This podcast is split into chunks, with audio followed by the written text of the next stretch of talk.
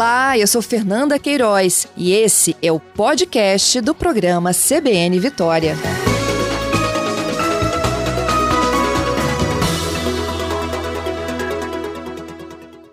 Bom, o tema desse ano do Enem, né? O estigma associado às doenças mentais na sociedade brasileira. O que, que o senhor achou? Olha, eu achei muito bom, Patrícia. Inclusive, né?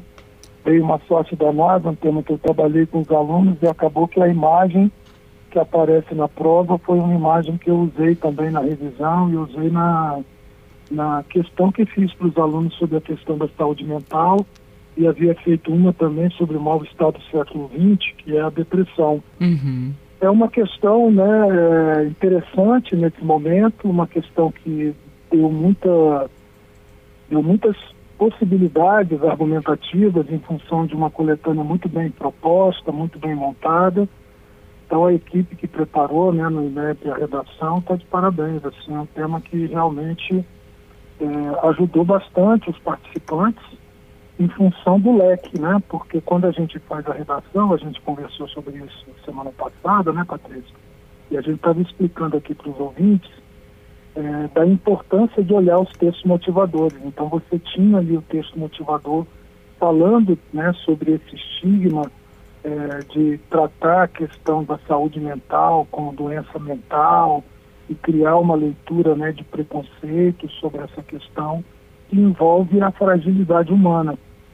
O mundo contemporâneo é um mundo que nos sufoca muito, né? Eu até cito no comentário que fiz sobre essa proposta é, de um pensador, o polonês Zygmunt Bauman, ele escreve uma obra, Patrícia, chamada Modernidade Líquida, em que ele, ele fala sobre esse mundo líquido, de uma sociedade em que as amarras se perderam e houve um rompimento com a tradição. Então, toda essa cobrança, esse slogan do século XXI, seja um empreendedor de si mesmo, ele gera no indivíduo uma ânsia muito grande, né? E é claro que isso nos pressiona, enquanto humanos frágeis que somos, é, para poder é, avançar, querer ser protagonista, né? E havia também, Patrícia, na coletânea, uma referência às redes sociais, né? Que gera essa ideia de mundo perfeito, todo mundo está feliz, todo mundo está num lugar maravilhoso, e isso vai gerando, né, nas pessoas que de repente estão passando por algum é, problema, por alguma dificuldade psicológica com relação à aceitação, com relação às pressões que, que aparecem no mundo cotidiano, né, na uhum. vida cotidiana, e acabam se sentindo mal. Então havia ali nessa questão uma possibilidade muito ampla para os participantes né, é, desenvolverem a linha argumentativa. Então, nesse sentido, eu acho que é muito positivo. Quer dizer, não foi um tema difícil? É, eu não considerei difícil por isso. Eu acredito uhum. que todos os colegas aí profissionais da área com certeza falaram sobre esse assunto, né, dessa questão, desculpa, que envolve, né, a fragilidade humana, a depressão, quer dizer, que são questões, são sintomas, né, do homem do século XXI, né. Então todo esse emaranhado de ideias certamente é, foi trabalhado em sala, né? Muitos alunos com certeza tiveram contato, quem se preparou, estudou aí para a prova de redação, certamente durante o ano escreveu sobre essa questão.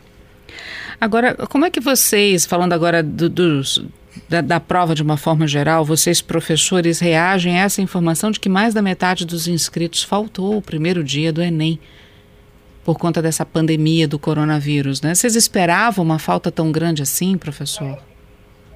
Olha, Patrícia, assim, eu particularmente esperava, porque eu, eu entendo, assim, porque eu acho que essa é uma questão que a gente precisa analisar olhando de maneira global.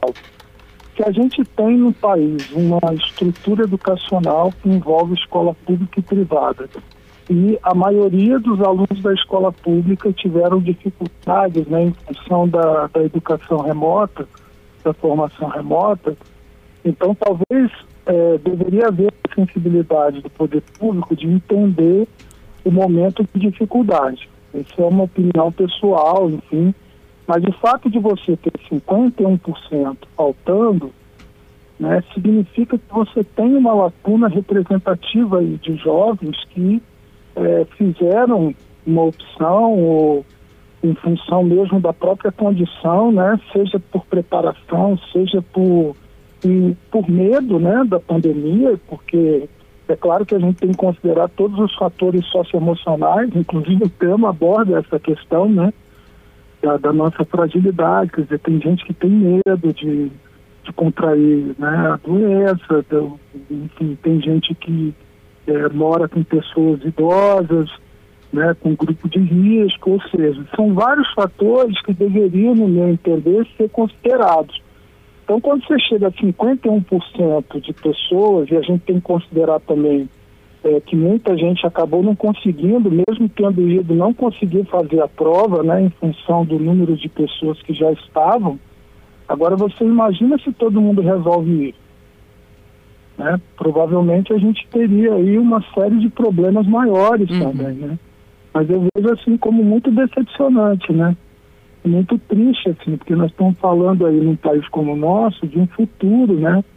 Para a juventude, né? Agora, assim, na, assim, pensando por esse ângulo, assim, na decisão tomada de não ir, é, é ter a tranquilidade, né? De da juventude, de estudar, de esperar o momento é, que tudo vai dar certo, assim, né, no, na, na, formação e tal. Mas é triste, né? Um número muito elevado. Agora, com essa quantidade enorme de faltosos, desce a régua na, no número de pontos da aprovação para as universidades, Manga? Como é que fica isso? Então, eu, Assim, é que eu, é um chute que eu vou dar, né? Assim, uhum. Mas a minha impressão, porque eu trabalho com alunos é, que têm uma perspectiva social muito grande, assim, né? Economicamente. Então, é, esses alunos foram fazer a prova, a maioria esmagadora, né?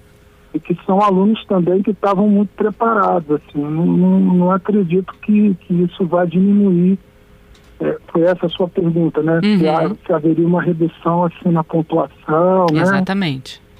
É, não, eu acredito que não, assim. Eu acredito que não.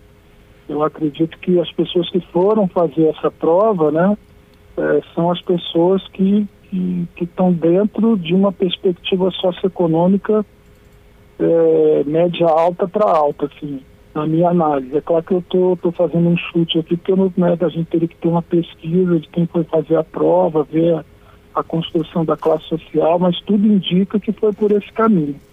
Então acredito que nesse sentido da nota, não. É, pelo menos assim, para pegar o meu universo, né, eu trabalho com quase 3 mil alunos é, de escolas privadas, né? Ontem olhando assim a, a, os comentários deles, o que eles colocaram para mim, né, por WhatsApp ou na rede social, assim, eles foram muito bem na redação, né? Uhum. E, enfim. Bom, termina uma redação, vocês já começam também a pensar no ano seguinte, porque ano que vem tem Enem de novo, né? Se bobear, Exatamente. dependendo da pandemia, no final desse ano ainda já acontece o Enem de 2021. Lembrando que esse é o Enem de 2020, por conta da pandemia ele foi adiado.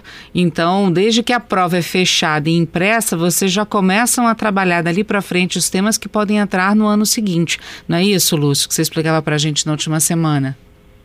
É, exatamente, assim, inclusive na verdade eu começo em maio, né? Porque a prova fica pronta no final de maio, então a partir de junho eu já começo a fazer o levantamento, né? Eu também sou autor de, de apostila, de apostila uhum. do PH, então eu, eu já vou pensando, né, em possíveis temas. Né? Na semana passada a gente conversou sobre temáticas, e algumas temáticas que eu apostei, gravidez na adolescência, né, a questão ligada ao sistema prisional, eles passam então para uma outra aplicação. Inclusive pode ser até nessa nova aplicação que vai ter em fevereiro em alguns lugares, né? Uhum. Para esses alunos também que perderam a prova, enfim. Então é, pode ser que esses temas aí apareçam né, na, na prova do Enem. E a prova digital, qual a perspectiva? Porque vai ter gente que vai fazer a prova digital ainda, né? É, a prova, então, na verdade, o que o INEP faz é um banco de questões, né? Então, essas questões, elas, em função da TRI, como elas são pré-testadas, elas têm, um, teoricamente, um padrão, né? Porque diferente, né, assim, quando eu fiz o vestibular, era um vestibular tradicional, entende? Então, a prova tinha um conteúdo, a gente chamava de uma prova conteudista. A uhum. prova do Enem, embora ela aborde vários conteúdos, mas na área de linguagem, por exemplo, ela é uma prova de leitura. Então, ela trabalha com competências. Essas competências, elas têm habilidades. E essas habilidades, elas não são conteúdos, mas são o modo como você aprendeu para pensar sobre um determinado assunto ou um determinado conteúdo. Então essas questões elas tendem a ser parecidas.